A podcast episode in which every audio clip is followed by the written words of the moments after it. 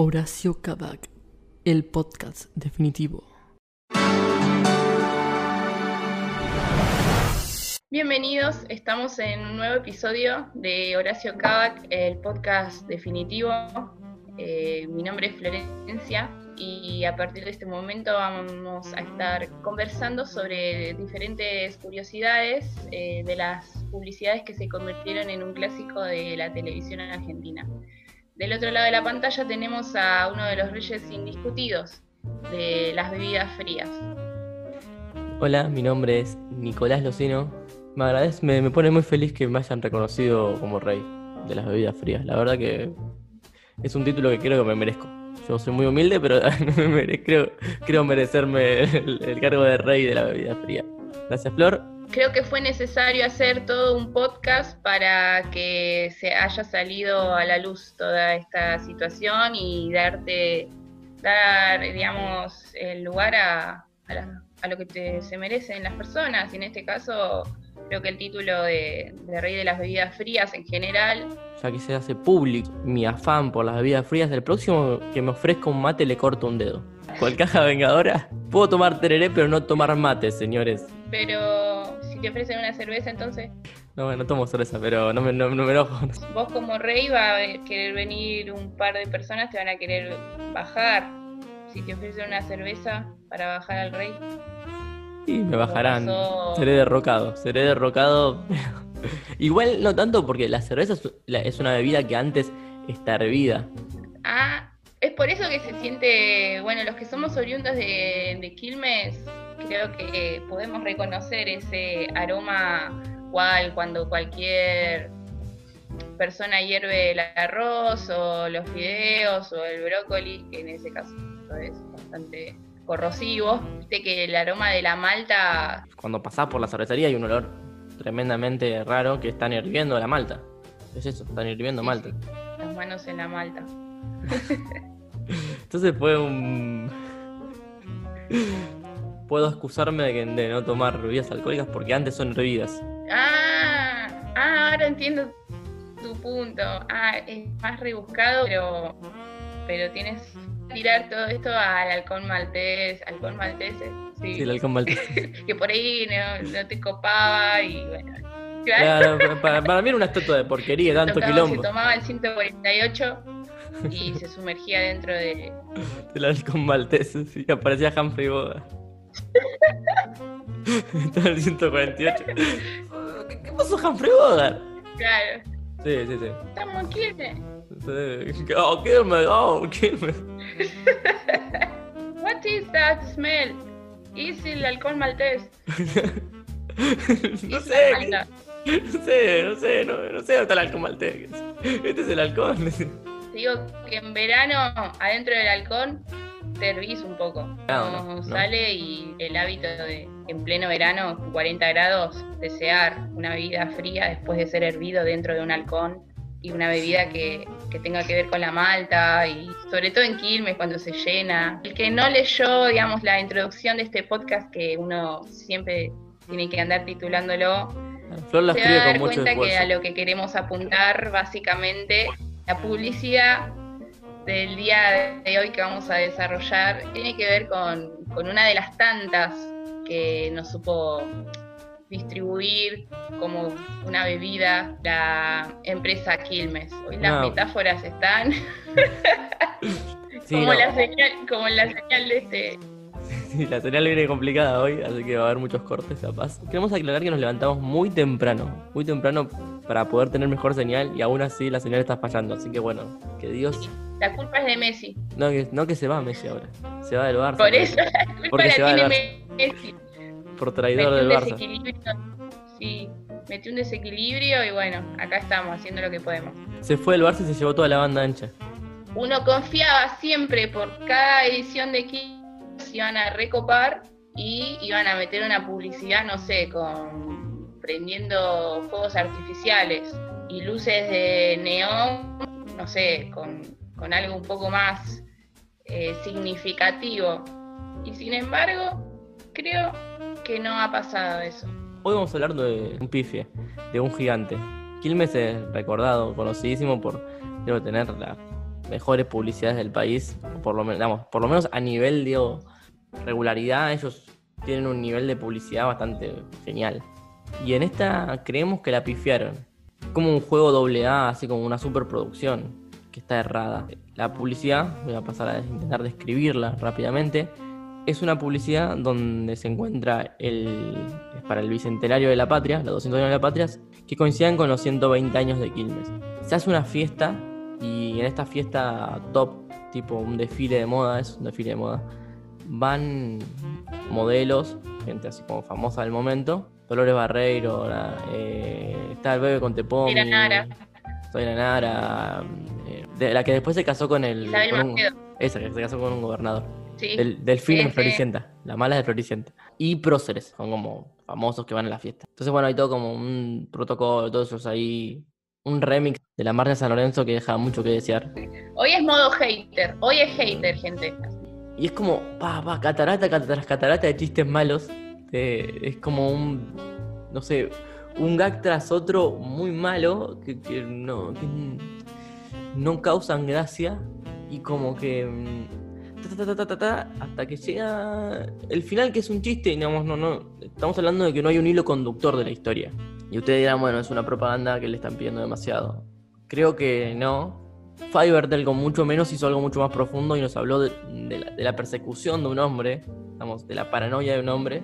Y acá Quilmes con la final de la Copa del Mundo, con todo a favor, Bicentenario de la Patria, todo el presupuesto que podían tener, un presupuesto enorme, porque consiguen un lugar gigante, con un montón de extras, gente famosa que yo creo que habrán desembolsado una cantidad de plata impresionante para pagarles, aún así no consiguen eh, lograr profundidad o interés o que la propaganda sea más que ver a algún famoso. Creo que, no sé si alguien la recordaba, yo creo que nadie la recuerda. no, para nada. Siempre está ahí como con la luz, sí, con la luz prendida, con un montón de, de publicidades y generalmente las de Quilmes se repiten, digamos, es como que están ahí presentes más de una o dos. No solo las del mundial, sino que hay otras también, porque si no siempre se van a uno a los hits pero en este caso teniendo, o sea, el contexto súper importante, con la regada que está esa, incluso esa marca de cerveza popularmente, pasó totalmente en el olvido. Sí, más creo Y volverla a buscar es doblemente ofensivo, porque ya, o sea, fue, pasó al olvido y encima no estaba tan buena, digamos. No es de esas cosas que uno dice, uy, ¿cómo me olvidé de esto si era tan buenísimo? No, al contrario, es como decir, ah, con razón, me lo olvidé. Das un recuerdo negativo cuando la viste. Creo que básicamente porque sí, como que buscan el sustento con las figuras, meten figuras del momento, quedan totalmente anacrónicas. Eso es como lo primero que pude reconocer. Isabel Macedo está bien, ahora está casada, pero ya tiene como dos o un pibe con, con el chabón, es como que dejó de laburar. De, hecho, a Maceo, si no hubiera visto Floricienta, la recordaría del video de los piojos. Nada, dato de color. Pero creo que ni siquiera ella se debe acordar que estaba en la publicidad de Quilmes. Después meten a una modelo en el desfile, solo tiran el paneo de, porque se entiende que, digamos, están ahí conversando, pero el contexto es un desfile de moda. ¿What? Sí, cuesta reconocer que es un eh, desfile de moda igual. No tendría mucho sentido que sea una entrega de premios, pero tiene toda esa parte de entrada, ¿viste? Con, con los con las, los flashes y los reporteros atrás y qué sé yo, o como la entrada VIP, como si fueran los Martín Fierro, poner. Que hubiera sido recopado que sea algo así, de los Martín Fierro, no sé, bueno, ya mezclas todo, toda la historia, pero nada, la modelo que tiran ahí tiene un traje hecho con lata, es una piba que, sé, no es Dolores Barreiro la que está desfilando, que, o Valeria Massa, que hubiera sido como alguien que es reconocido internacionalmente o que tiene un sentido para representar, qué sé yo, una marca o algo así. Era una piba, Chechu Bonelli, una cosa así que. ¿Sabes quién es Chechu Bonelli? Sí, sí, sale con un jugador de fútbol. Ah, no, tienes que decir que no. bueno, pero no sé, es que, ¿entendés? Es como. No, te. No, sé, estoy enojada. Igual no la reconocí. Quiero decir que me acabo de enterar que era Chechu Bonelli. bueno, eh, ¿ves? Esto no está armado. Como verán, esto es. Eh, podcast verdad en vez de televisión verdad. Claro, tienen el desfile eso. Después así un montón de detalles más. Está el gato Gaudio que no tira ni una palabra ahí, nada. Sí estará contento con, con la imagen que ahora que se difundió. No, de y el gato aparte de audio esa jamás está contento. Seguramente empezó a romper No, una raqueta no. en el medio. Para mí que no le pusieron el coso porque empezó a romper una raqueta ahí en medio del coso. ¡Qué mal la estoy pasando!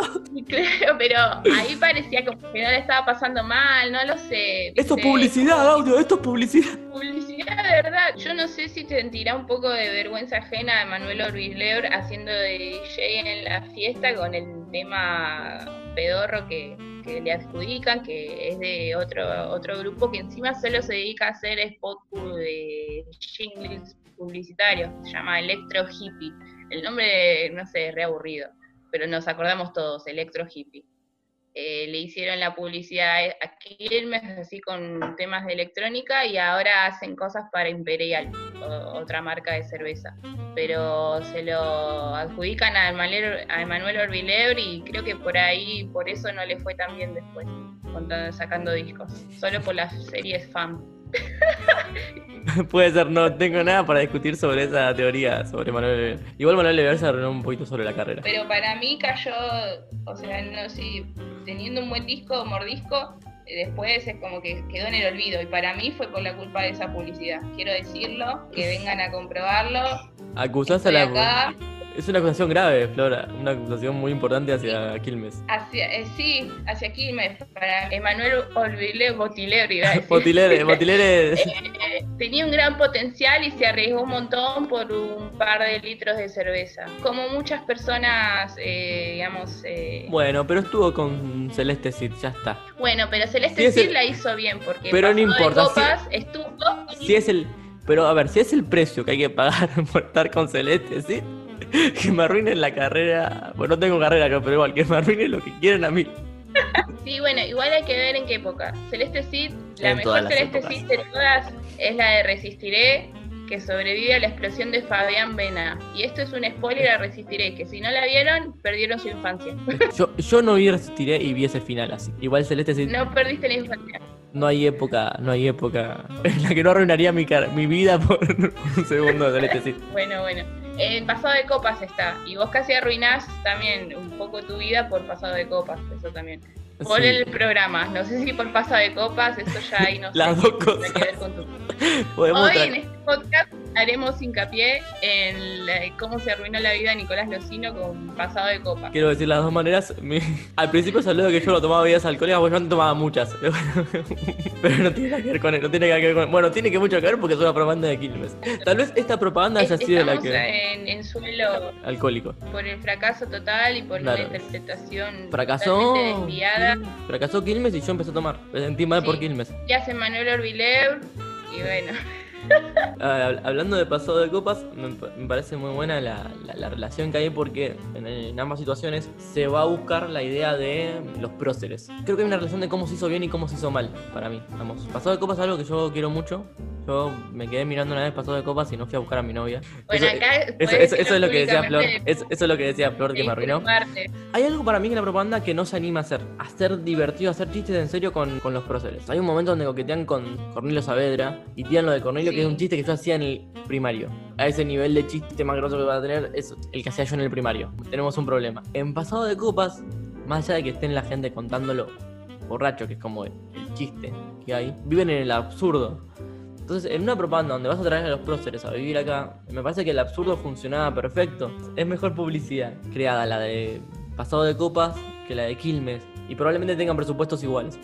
Bueno, es tal cual. Pensaba en el tema presupuestario, más allá de que esto se tiene que extender a hacer una tira y todo eso, digamos, de presupuesto, creo que incluso podríamos decir que de Quilmes lo tenía eh, mayor. Tenés que explotarlo todo para que tenga una duración corta, mínima de lo que es una publicidad. Tenés que meter mucha más plata para que eso sea, esto es teoría, tiene mucha más plata para que eso sea más atractivo y dure menos tiempo en vez de darle todo un desarrollo, digamos, historia que quiera. Sí, no, la publicidad es más cara que la- la- las series. Ah, por nivel de tiempo y cosas, hay más guita en publicidad que en. Por el tiempo de repetición que tiene que darse de- a partir de la distribución, supongo, a todos lares. Y porque básicamente es lo que tiene, tenés alguien que produce, o sea, un productor, una productor que es la marca, ¿no? Un productor de agencias y esas cosas. Entonces eso también. Lo de Pasado de Copas es un formato que ya viene desde, Desde Londres, la BBC. de afuera, claro, de la BBC, de Drone History, por ahí el que conoce con ese título. Entonces es como que sí, y solo tiene distribución en un solo canal. Si ahora uno va a internet no encuentra los capítulos fácilmente.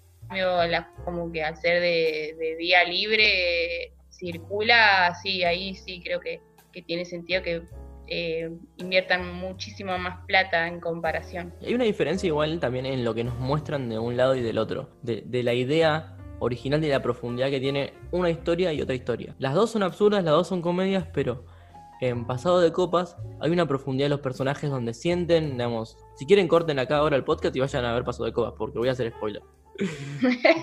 Igual, ¿qué la spoiler puedo- historia no la conoce nadie, por eso. Claro, ¿qué spoiler puedo La hacer de la historia? De Argentina. Bueno, vayan a aprender historia, vayan a leer historia y después ven. Pero no, ¿sabes qué? Por eso lo gracioso es que por más que uno sepa, porque lo tuvo que ver donde sea en la escuela o lo que sea, se conoce la historia, digamos como si fuera un padre nuestro, como hace la religión y todo, la gracia es justamente de verlo, es, eh, más allá de escuchar al que está en pedo, eso, es el humor, es ¿Cómo como la contado? vuelta que le dan a esa misma historia que uno ya conoce. Claro, es como está contado todo ahí. Pero lo que digo es que los personajes tienen una profundidad cuando vos ves la, la, la de Celeste Cid, está con Perón. Perón tiene un Sí. amor eterno por esos perros y lo sentís. sentís el, el amor de Perón por esos perros, digamos. Perón es una persona que siente, digamos, es un humano real de carne y hueso. Cuando, eh, como la, la de Guido Zuller, la que está en el duelo, no me sale el nombre ahora del radical, Alem. Con, el- con el- Ah, Sandra- no me Alem. acuerdo. Sé que estaba Guido Zuller, pero no me acuerdo las historias, quién hizo No. quién, ya mucho. Hizo no- con el, eh, Lisandro Nalén con, contra, no me acuerdo contra quién se batía duelo, no- ahora no me sale el nombre. Y la cuestión es Sí. que en ese duelo esos dos personajes se aman, digamos, se llegan a un punto de un clímax donde terminan enamorados y, y se aman. Entonces la, la idea es que ellos trajeron personajes de carne y hueso con problemas que nosotros podíamos sentir su realidad. Nos estaban diciendo, bueno, los próceres son humanos, los próceres, nosotros traemos a los próceres a un lugar del absurdo, donde están, donde vos podés autorreferenciar, donde vos podés verlos en una situación donde no, que no es ideal. Quilmes quiere hacer lo mismo, nos trae los próceres en un lugar donde no son, re- donde no, a ver, donde dejan de tener ese estatus de en- endiosado porque están en una fiesta con alcohol, con joda, con modelos, pero aún así Pero siguen endiosados. por eso mismo, pero aún así no pueden salir de ahí. El chiste que se hace, Cornelio Saavedra era, digamos, era cornudo, gente que los reconoce, eran como famosos, pero poner a, poner a personas o poner un cartel o poner un cartón era lo mismo, porque no tienen ninguna ningún sentimiento, ningún problema, no tienen nada, no tienen ningún tipo de profundidad. Los personajes no son de carne y hueso. Entonces, Kilmen lo que nos está diciendo, Kilmen primero nos pone, primero nos pone próceres que nosotros no podemos, en medio del bicentenario de la patria, donde había un- una idea tremenda de que la historia era nuestra y de que nosotros mismos podemos acordarnos de eso y que somos parte de, de ese mundo. Todos lados hablando de historia y los próceres eran gente que estaba cercana a nosotros. La historia era nuestra, era nuestro lugar. En ese contexto, y además lo ponen en una, una fiesta VIP. En una fiesta en un lugar donde nosotros no entramos. Exacto, Las- tienen un lugar donde excluye todo lo demás. con gente top, digo, los famosos que, bus- que buscan son gente muy famosa, muy del modelaje, ni siquiera andan de mala fama, digo, no sé, no sé quién, o Pablo Lescano, que vos puedas ver más seguido, que vos le creas más que toma Quilmes. Y La cerveza una más función para el producto eh, más, acerca más totalmente, hasta el día de hoy, Pablo Lescano, la cerveza, la- a- o sea, Quilmes o quien sea, acerca más a un público que un desfile, digamos. No, no, Que por ahí está la metáfora con los granaderos y Claro, por ahí quisieron darle esa vuelta. Estábamos hablando de esto y ella dice, además ¿quién Enojada, festeja? Florencia Sí, ¿quién, enojada. quién festeja en un desfile? Los granaderos. ah, dijimos los dos. ah, claro. Tan mal no estamos. Sí. es real, hay, hay una conexión entre estos dos mundos por ese lado, pero no llega a tener la profundidad que debería tener porque está disociado. Los próceres son gente inalcanzable, los excluye, y la cerveza no es así. Digo, yo entiendo que esto funcione en un champán. o en un producto que sea que tenga un nivel que nosotros no podemos, un vino muy caro, un reloj, un perfume, digo, que sea, que sea cosas que sí quieren transformarse en eso, que sí quieren ser excluyentes con el resto. No, lo usa la crema de la crema. Entonces vos, Quilmes, Quilmes no, en ningún momento quiere ser eso como producto. Quilmes es la cerveza que tomás todo el tiempo, o era en ese momento, o intenta hacerlo todo el tiempo la cerveza del barrio, de la esquina, ponerla en un desfile de moda. Ahí, igual ahí creo que con lo que estás diciendo se presenta una ambigüedad. Si bien a Quilmes no le conviene ser una cerveza cara o de porque el consumo mayor es lo que le da digamos, eh, sustento, digamos, para mantenerse como una de las más consumidas, incluso en ese momento, sobre todo en ese momento. Lo que difunde la publicidad es todo lo contrario, es como si fuera un champán caro, ¿entendés? Entonces eso es como una ambigüedad, una contradicción que justo en ese, en ese, eh, con esa temática me parece que no iba, porque tenés a los próceres que están ahí haciendo presencia, digamos, retomando muchas cosas, eh, podcast atrás, y nada más. De hecho, no, tienen siquiera diálogo, los diálogos se lo incorporan los que interactúan con ellos, por eso son el, el bebé con Tempomi tirando todos tirando chistes malísimos desde un lado ajeno porque estos pros, eh, los próceres o los vocales, todos, digamos, las figuras históricas que se hace desde la publicidad, no tienen una interacción real o no se acercan para nada, digamos, solo al cabildo. De hecho, el uso que hacen del, del espacio, digamos, de la figura del cabildo es desde afuera, es totalmente distante y queda así solo es como si tuviera mayor importancia lo del desfile, por eso se, repite mucho ahora durante este análisis, porque el cabildo está ahí y no, funciona como contenedor y nada, no mucho más. Entramos al lugar y lo vemos adentro, no creemos ni ahí que es el cabildo. Muchos de chiquitos fuimos adentro del cabildo y sabemos que es muy chiquito para que sea ese lugar gigante que aparece por ahí. Y esta separación que tiene nos, nos contrapone a nosotros mismos, porque decimos, fa, este el la cerveza Quilmes no, era tan, tan cuate como nosotros creemos, digamos, como nosotros pensamos. yo pensé que la cerveza Quilmes era para mí y no es para mí. Es para cualquier otra persona, para alguien que no soy yo. Digamos, todos los próceres que están ahí en un lugar de arriba que no tienen conexión con el mundo, me, me, dispersa de ellos mismos. Digo, yo voy a sentir como que, no sé, San Martín era un ortiga. Era un cheto de mierda. Tal vez lo haya sido, no, no, no sé. bueno, pero es ahí uno desde esa interpretación que da desde un lugar re sencillo, digamos, de está bien, uno también hace una diferencia o no, diciendo cheto no, pero metes el, el como la identificación o una vuelta hasta incluso de gracia la hace uno mismo, digamos, tratando de, rechazarlo y la publicidad no ni siquiera te da lugar para que uno interactúe desde eso o, tenga una complicidad, digamos, nada, es como que te pone a la distancia y incluso se expone a que uno tenga este tipo de juicio eh, tratando de, reclamándole, digamos, un poco más de, gracia. De esta manera uno lo pone, digamos, en un análisis crítico, poniendo en comparación con otras cosas que fueron apareciendo después, pero en ese momento solo se limitó a quedarse en el olvido y ya. En realidad las publicidades les pasa eso, son olvidables o no, a menos que tengan algo muy extraño, digo, a menos que... Pero no, no, no requieren, generalmente no están haciendo analizadas y además. Uno se puede poner conspiranoico, nos ponemos conspiranoicos. Obvio.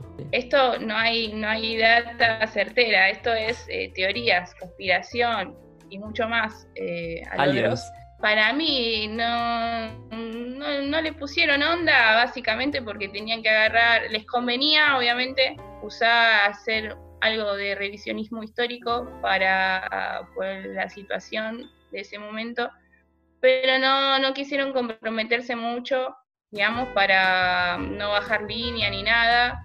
Ya había muchas, todos, creo que todos en ese momento, todas las marcas, todos hicieron hincapié en eso y, creo que también durante los festejos que fueron, digamos, nacionales, con el bicentenario de acá de este país, eh, digamos, muchas marcas hicieron hincapié en esa misma temática y Quilmes no habrá hecho, esta es la conspiración, no habrá hecho ningún tipo de, de convenio o tranza con nadie, entonces dijeron, bueno, listo, si ya todos son populistas, choripán y vino, nosotros somos cerveza, champaña, modelos y, y tenemos al cabildo.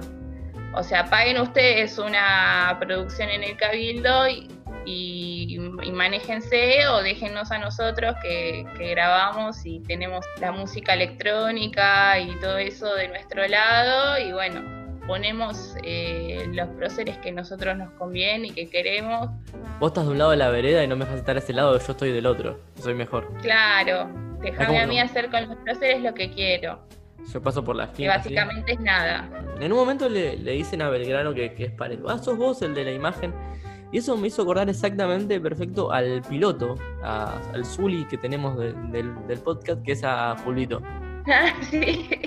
Toda la producción, todo el dinero, toda la, intensidad para um, lograr una idea en Fulvito se resuelve con dos pesos y sin nadie parecido, pero aplica los mismos principios. Aplica poner gente que es inalcanzable. El grano de San Martín son inalcanzables porque están muertos, ¿no? Básicamente. Beckham era inalcanzable porque está vivo y cobra mucho dinero. Pero la cuestión es que hicieron más o, más o menos lo mismo. En un lugar, pero con un resultado completamente distinto porque comprendieron, creo yo, cómo es la idea. No es importante el personaje, sino acercarte a la persona que lo va a consumir. En el final, cuando Fulvito te tira, picatela, está cerca, está cerca tuyo, se te acerca a vos. Acá Quilmes nunca se acercó a nosotros, vamos. Puede ser por conspiración, puede ser por error, pero no, podríamos, no podría decirlo a ciencia cierta, porque hecho razón o circunstancia, no, nunca se nos acercaron. La productora que lo hizo es bastante conocida, la... Young and Rubicam. Encima, ¿sabes qué es re trucho? Que en el making of de la publicidad a Belgrano agarran y se muestra claramente que le tiene una prótesis de, para darle esa nariz significativa, ¿viste? Hasta, o sea, incluso se, eh, digamos, le, meten una, o sea, intervienen, digamos, la imagen para hacerla la más parecida posible y poder cerrar el chiste ahí. Es como que se refuerzan incluso para hacer ese chiste, ¿entendés? Hasta ya que quede logrado y todo lo que quieras. Eh, sí. lo que no queda logrado es el chiste, eh, digamos. De, tu utilería, todo que, no ya no hace gracia a esta altura y sí, en, contraposición con, con, lo del pulvito, ahí te das cuenta que no hace falta, digamos, tener un montón de presupuesto o una super agencia que una idea sea más eh, recordada que la otra. La agencia esta, digamos, es Young Rubicam, tuve que, que googlearlo, acá hago mea culpa y no voy a hacer un, curso para traducirla bien, pero es una agencia Nueva York clave que obviamente tenía sede acá, era bastante una de las más eh, populares en ese momento, por eso la contrata Quilmes, que es como la única que puede poner guita, una agencia así, con una producción así, y traen esta idea, pero años después lo que hacen es eh, también laburan con el, haciendo un spot de propaganda para el gobierno y lo que la propuesta de esta misma agencia es eh, a partir de una publicidad que se rodó en las Islas Malvinas con un atleta argentino que están entrenando y cierra con una frase que dice para competir en suelo inglés entrenamos en suelo argentino. Eh, bueno, sí, Sí, sí, la publicidad está, está por ahí en YouTube si les interesa. Polémica, intrusos. Acá tiene que sonar Barry White. Entonces, ¿qué pasa? Esta agencia agarra una vez que sale y tiran como la bombita esa. Ah, no, diría más Rodrigo Lucich, ahora que lo pienso. Tiran esa bomba y. Porque esto es una. Que no dura ni una. Te tenemos que traer a Verónica Lozano. Entonces agarran, la publicidad esta no dura ni una semana, se tira la bronca desde, obviamente, Inglaterra, digamos, con el culo sucio. Bueno, acá también van a venir a censurarme el podcast si, tiro muchas cosas, pero encima en Irlanda nos escuchan, sabelo. Saludos, Irlanda. qué ilusa. Eh, bueno, entonces, eh, nada, tiran la bronca, la bajan a la publicidad y agarra y sale la agencia desde la sede principal, Nueva York, a decir que ellos no tienen nada que ver, que no eran sus intenciones, que obviamente es algo, digamos, es una producción de ellos de Argentina, pero que ellos nunca tuvieran, tienen intenciones de difundir mensajes políticos ni, ni nada de eso. Y uno googlea, digamos, en, lo que es la, las referencias de esta agencia, tienen publicidades para Burger, para McDonald's, ATT, viste, todas cosas re grosas. Y las únicas pocas controversias que figuran, o sea, conocidas a nivel mundial, es la que tienen con esta publicidad eh, hecha en Malvinas para la, sede argentina de ahí, que se lavaron las manos, y al poco tiempo eh, los echan a la mierda a los directores artísticos principales de ahí. Así que querías una publicidad problemática, acá la tenés, amiguitos. Igual es bueno esto porque nos habla del perfil de la agencia que contrataron para hacer esto. Cuando se juegan un poco más, llega este conflicto y rajan toda la mierda. Que la propaganda de, de, Malvinas es mucho más interesante y más copada que, el, que la que estamos hablando de Quilmes. Hay, hay, una idea de intención. Esto va a sonar medio. Esto va a sonar más conspiranoico que lo que, que lo que dijiste recién. Pero esto es real. esto no es conspiración, esto es un análisis profundo. Hay una idea de todo en la vida y de cómo se pronuncia cada cosa y cómo se dice cada cosa. Vos cuando pones una publicidad, cuando pones cualquier objeto audiovisual en un lugar, sabés quién lo hace y para qué lo hace y cómo lo va a hacer. ¿Y qué quiere decir con eso? Que los chistes sean tontos, que todo sea una superproducción, que todo sea genial y muy copado, que haya modelos, que seas agencia que viene de Nueva, que viene de Nueva York, que cuando querés, cuando querés dar un mensaje se laven las manos y digan que no, quiere decirnos algo. Y quiere decirnos que la publicidad esta, que, que la idea que tenemos del mundo está contaminada por grandes empresas que limitan la capacidad de análisis y de profundidad que tienen las historias al contarse. Dirán, es una publicidad, no te enrolles tanto, no es una historia. No, cualquier pieza audiovisual, aunque sea una publicidad, aunque sea un producto que nos quieren vender, está basado en una idea y está basado en en querer decir algo. Los productos quieren decir cosas, quieren acercarse a nosotros, alejarse de nosotros. Siempre está pensado por algo y de alguna manera. Y, y acá Quilmes se quiso literalmente separar de nosotros. Hay una idea de que hay una ruptura en la cerveza y nosotros. Tal vez después de eso bajó la calidad de la cerveza, no lo sé. O empezaron a distribuirse otras más que son de la misma empresa, la verdad que no lo sé. Sí, hacen... Eh, coincido totalmente que se separa, digamos, eh, hasta incluso de la historia. Esto nos lleva a otras de las referencias que llevamos con lo de suelo inglés y todo eso, que es No llores por mi Inglaterra. Claro, sí, sí, sí, sí. Una película en la que está Maika Migorena, Capuzotto, eh, Laura Fidalgo, eh, Gonzalo Heredia, Gonzalo Heredia, protagonista. De Pepe Chatruc, Evangelina, la, la, que hoy es presidenta de la, de, la Asociación de Fútbol Femenino.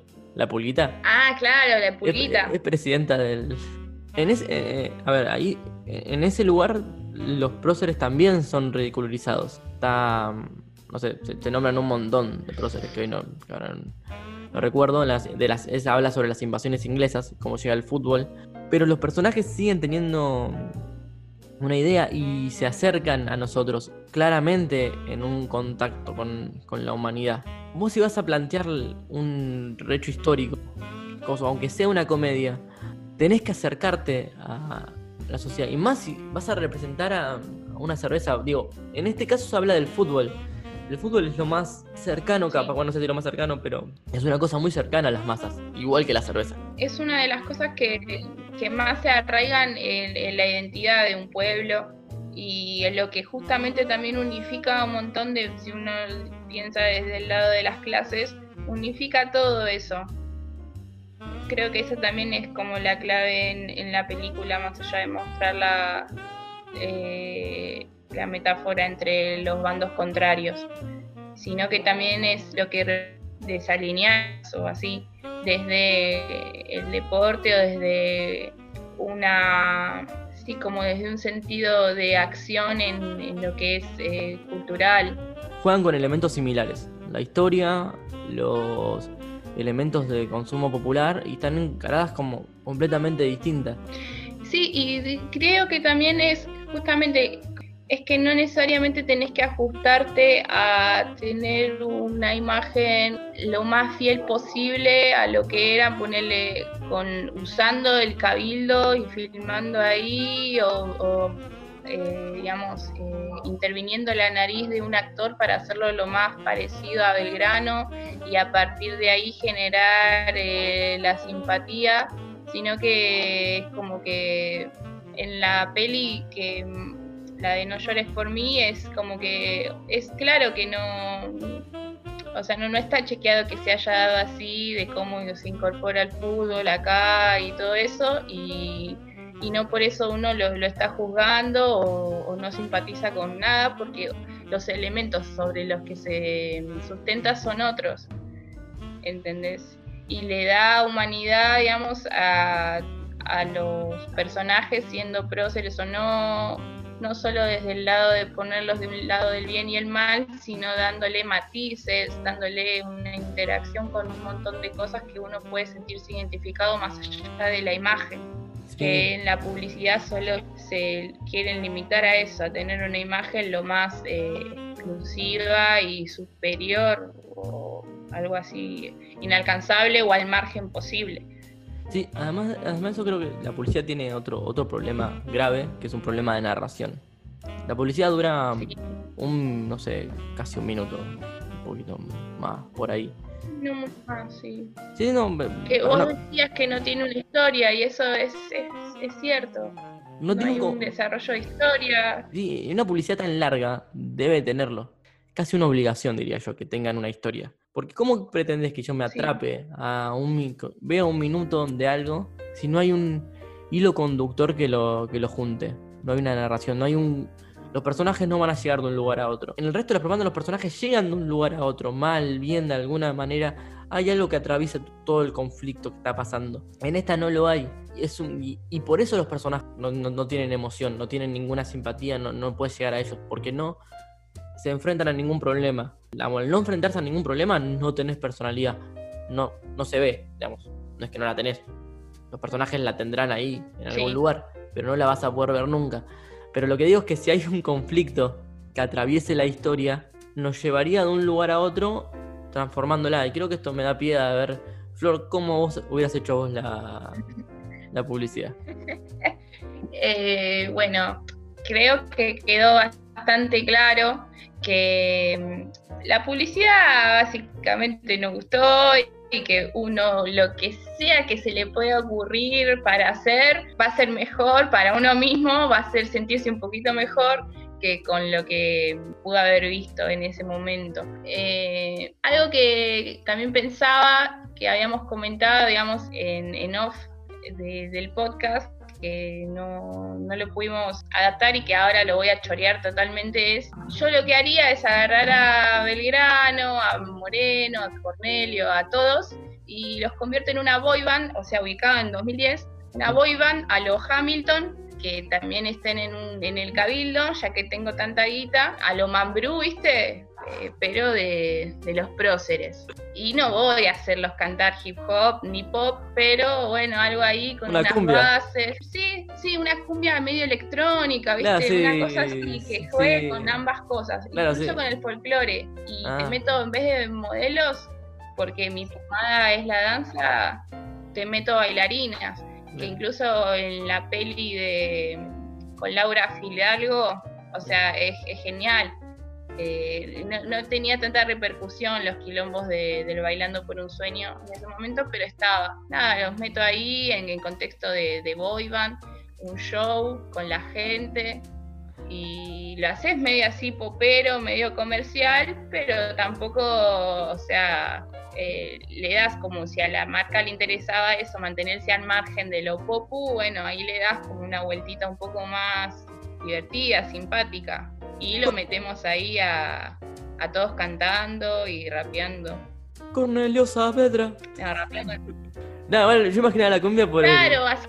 Yo imaginaba la cumbia por. Porque la, la idea, digamos, tipo Hamilton, lo que tiene es como que vos tenés el. Hamilton, el musical, para el que no lo vio, que lo vaya a ver ya.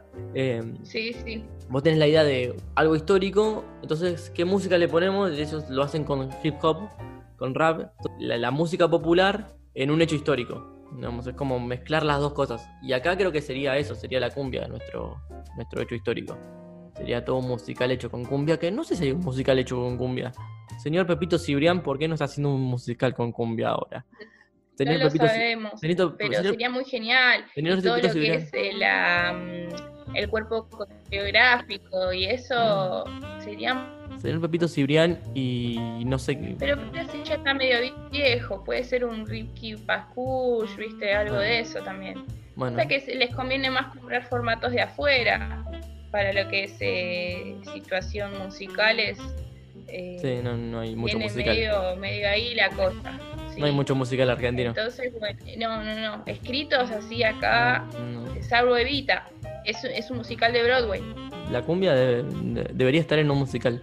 No tiene nada que ver con lo que estamos hablando, pero la cumbia debería estar en un musical ya. En un conflicto Sí, sí. argentino de musical, digamos, si Hamilton lo hizo, nosotros, ¿por qué nosotros no? La cumbia villera, porque obviamente los orígenes de la cumbia son más de Centroamérica. Pero la cumbia villera acá propiamente dicha es algo acá. Es como el punk de ese momento. Sí, Eh, sí. O sea, la- tenía la voz popular real, o sea, el que descifraba la realidad del momento, más que los punks, era la cumbia villera. No, porque además, Busquen eh, y es así. a, lo, a lo que voy con la cumbia es porque vos decís, eh, cuando tiran el hip, cuando te hacen Hamilton con hip hop, decís, es una, una música de la calle. Digo, si vos, lo, si vos analizás bien, el hip hop viene de, de otro lado, que viene de otro lado, que viene de otro lado, y en realidad, tipo, acá en América casi no hay ningún. No, no sé qué, qué es propio de las ciudades, nada. Estéticamente esas músicas se vuelven nuestras porque hay una interacción con, la- con lo urbano que es, no sé, si no lo hace nadie, lo voy a hacer yo y mal. que alguien lo haga bien porque Sí. si no lo voy a hacer yo y lo voy a hacer mal. Y bueno, pero si tenés presupuesto ilimitado, o sea, no es pulvito justamente. No, no, no, lo voy a hacer yo de verdad. De que si no hacen un coso de cumbia, lo voy a hacer yo.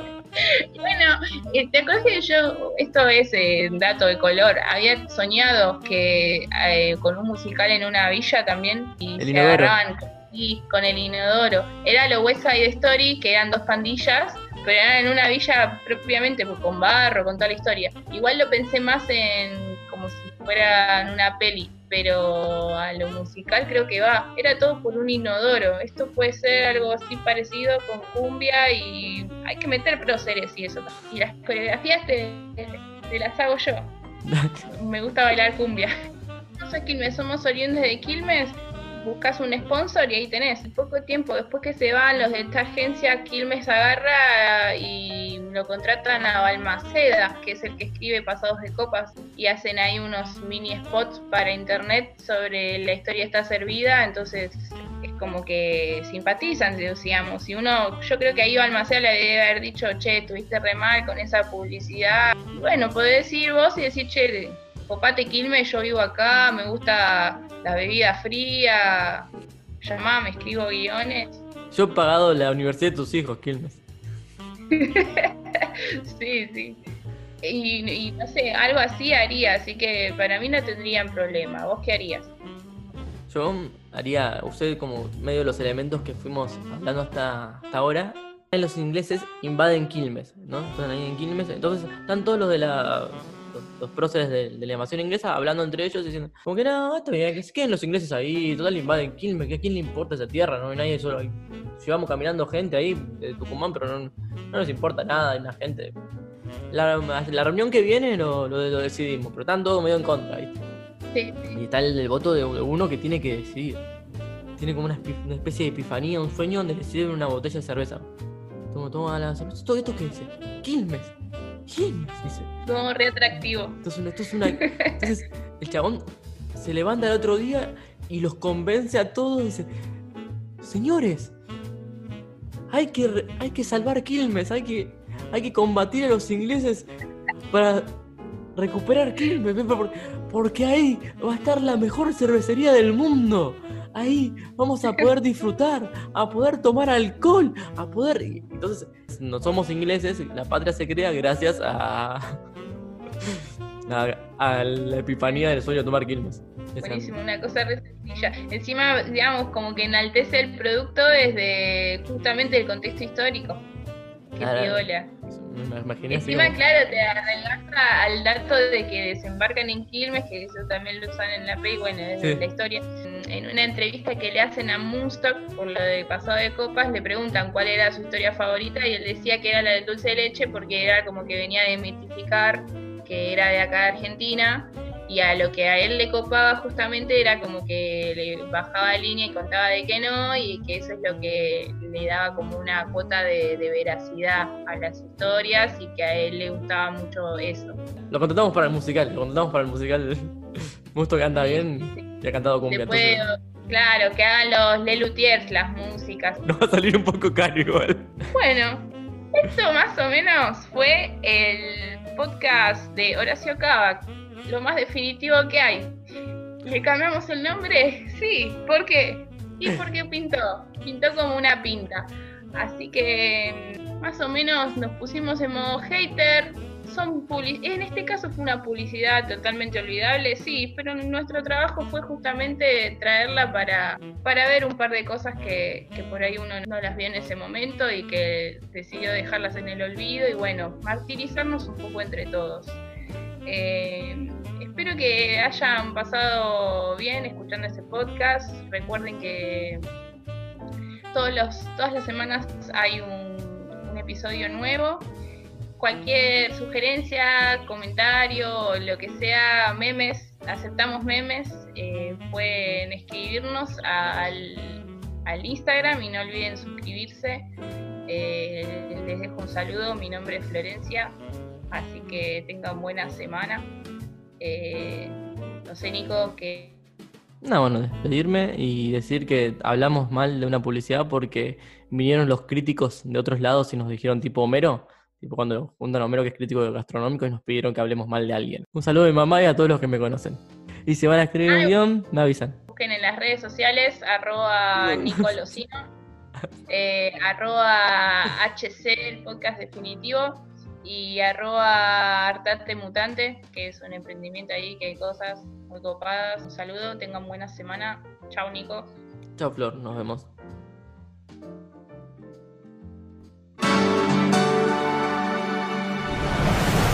Esperamos tu suscripción.